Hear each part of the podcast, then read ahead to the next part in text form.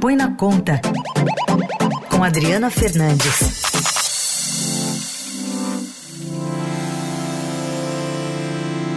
Bom dia, Adri, tudo bem? Bom dia, Carol. Bom dia, ouvintes da Eldorado. Bom feriado aí em São Paulo. Pois é, bom feriado aqui pra gente, Dia da Consciência Negra. Bom, a gente tem pela Sim. primeira vez desde a redemocratização a Argentina não sendo governada por um peronista ou pela oposição tradicional. Temos a vitória de Gabriel Milei, o libertário, um neófito na política local que rompeu essa bolha e vai ser o presidente do país a partir de 10 de dezembro. Falamos agora há pouco com a Carolina Marins, que deu um panorama né, sobre essa eleição e as discussões a partir de hoje para a formação de governo, conversa com Alberto Fernandes e tal. Queria que você falasse um pouquinho do que, que representa essa vitória de Milley também aqui no Brasil.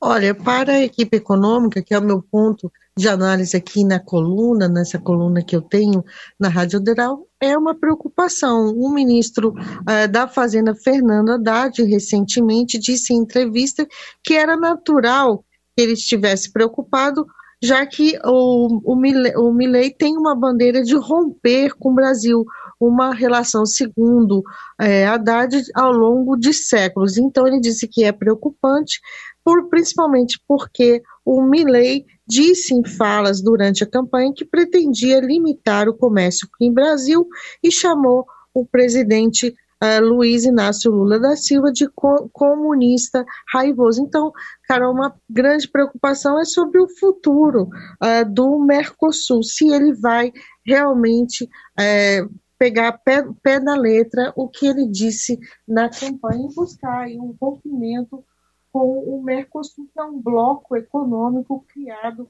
em 1991, que tem aí seus trancos e barrancos, mas é, é um, uma política de Estado, uma política do governo brasileiro.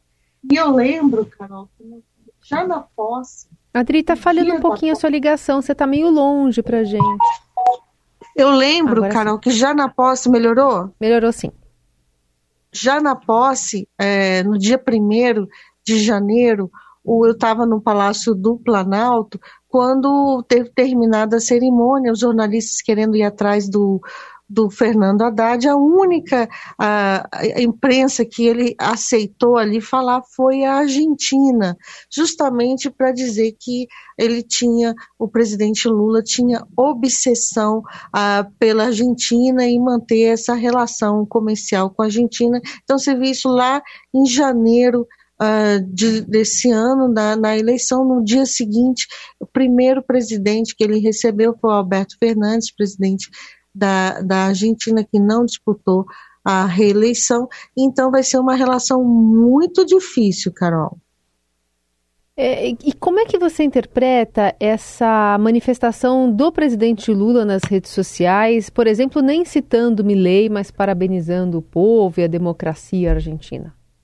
Ajuda? É, ele, ele, ele tentou fazer uma, um, um gesto aí diplomático, né, mas ao mesmo tempo se, se posicionando. Acho que é mais do que é, essas, essas posições, vamos ver como também o, o, o, o novo presidente vai é, se posicionar, como eu falei, se vai tirar ao pé da letra aquilo que ele prometeu que além da saída do Mercosul, ele prometeu também um afastamento da China e do Brasil, ele, ele é contrário à adesão do, do, da Argentina aos BRICS, que é o grupo formado pelo Brasil, Rússia, Índia, China e África do Sul, que em agosto recém, agosto passado, anunciou a sua expansão com seis novos membros, inclusive a, a Argentina.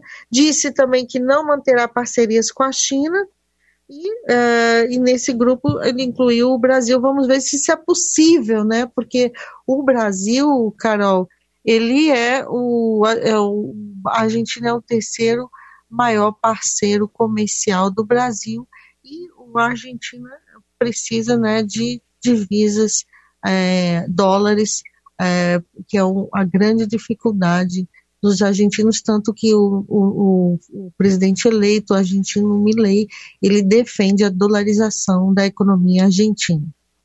Mas na prática, né, Adri, é muito difícil se distanciar de parceiros comerciais. Vai precisar se buscar outros, né? Claro que a oferta deve ocorrer, mas todos os, todos os países, as nações e os empresários também temem essa instabilidade é, interna né, da, da economia argentina a partir de um governo que ninguém conhece, nem próprio a campanha foi clara e nem ele nos últimos debates ali que teve que adequar um pouquinho o discurso demonstrou firmeza nas promessas que tinha feito.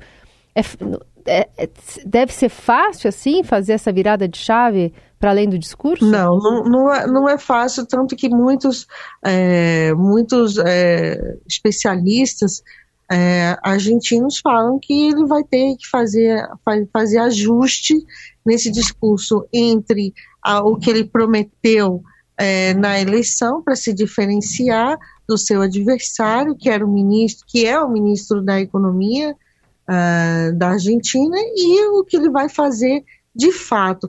Mas a relação é, com o Brasil será com certeza um ponto de tensão entre os dois, os dois países, por todos esse, por todo esse diagnóstico, de todo esse histórico, né, diagnóstico histórico é, dos últimos meses.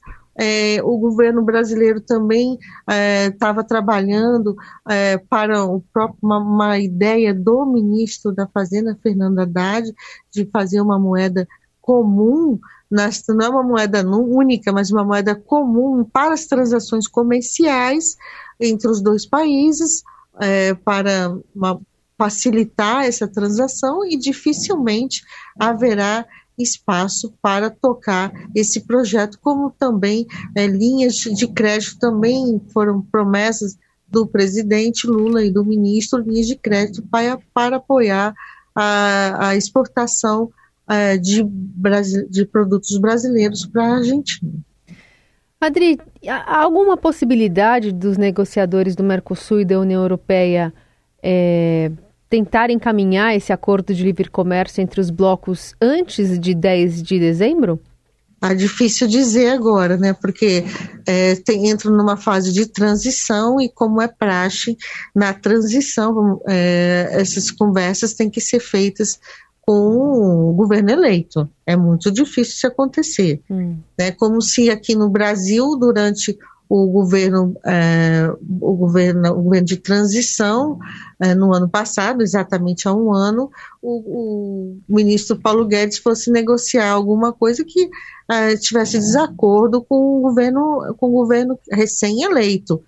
Né? Porque o, o, o máximo que poderia acontecer é quando assumir desfazer esse, esse acordo, porque nem os negociadores do outro lado também é, aceitam, né, aceitariam uma situação dessa, porque já temos, já existe um governo que foi eleito hum. é, pela, pela população argentina. Muito bem, a gente vai acompanhando essa movimentação e as novidades que devem partir da Argentina e respingar aqui no Brasil. Adri, obrigada, boa segunda. Boa segunda para todos.